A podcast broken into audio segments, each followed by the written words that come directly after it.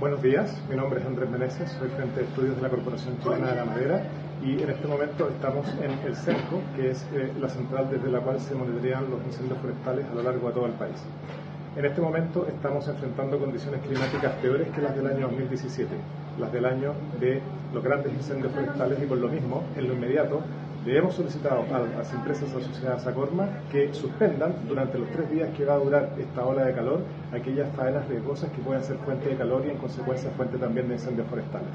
Al mismo tiempo, hacemos un llamado a la comunidad en general, de la cual también nosotros formamos parte, a tratar de evitar aquellas conductas de riesgo que pueden ser causa de incendios forestales. Sabemos que el 40% de los incendios forestales se producen en zonas de interfaz urbana y por lo mismo es que hacemos un llamado a extremar las medidas de prudencia llamando al 130 de CONAF en cuanto existan indicios de algún incendio forestal en las cercanías y también al 4242 en cuanto existan indicios de que esos incendios podrían ser también de carácter intencional.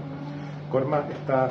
y ha estado siempre comprometida con eh, el combate a una causa común que es la de los incendios forestales y por eso también quisiéramos recordar que más del 40% de los incendios forestales que apagan o que combaten las empresas forestales se producen entre ellos que no les pertenecen, lo cual da cuenta de un compromiso público-privado en el cual estamos trabajando coordinadamente con CONAF, con Senapred y con eh, todas las instituciones del Estado que tienen algo que hacer y que decir en el combate de esta emergencia.